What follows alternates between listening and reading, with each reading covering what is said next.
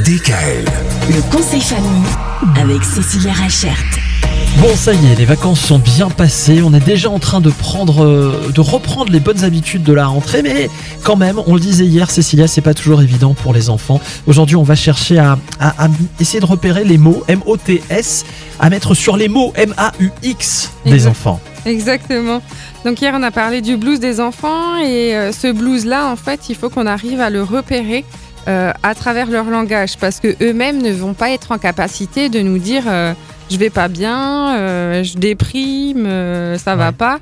Mais par contre ils vont nous le dire autrement. Par Mhm. exemple ils vont nous dire je m'en fous, j'en ai rien à faire, j'ai envie de rien. Et en fait ça c'est surtout pour repérer une perte d'intérêt, une perte de plaisir. Ou alors quand ils vont nous dire je suis nul, j'y arrive pas. Du coup, il va falloir faire attention si c'est pas une perte au niveau de l'estime de soi, de la dévalorisation. Et en fait, c'est toutes ces petites choses autour du quotidien auxquelles il va falloir être attentif et à l'écoute. Nos enfants, en fait, ne sont, pas en capacité forcément d'exprimer leurs émotions et d'exprimer leurs ressentis. Donc, il va falloir faire vraiment attention à la parole et à ce qu'ils vont pouvoir nous dire. Quand ils nous disent parfois euh, personne ne m'aime, eh ben, euh, c'est aussi euh, qu'ils ont peur d'une perte d'amour ou des choses comme ça. Et il faut y faire attention, même déjà très jeune chez les enfants, on imagine. Oui, c'est ça. Et, et plus petit, on va commencer à, à faire attention à ce qu'ils disent et à les écouter.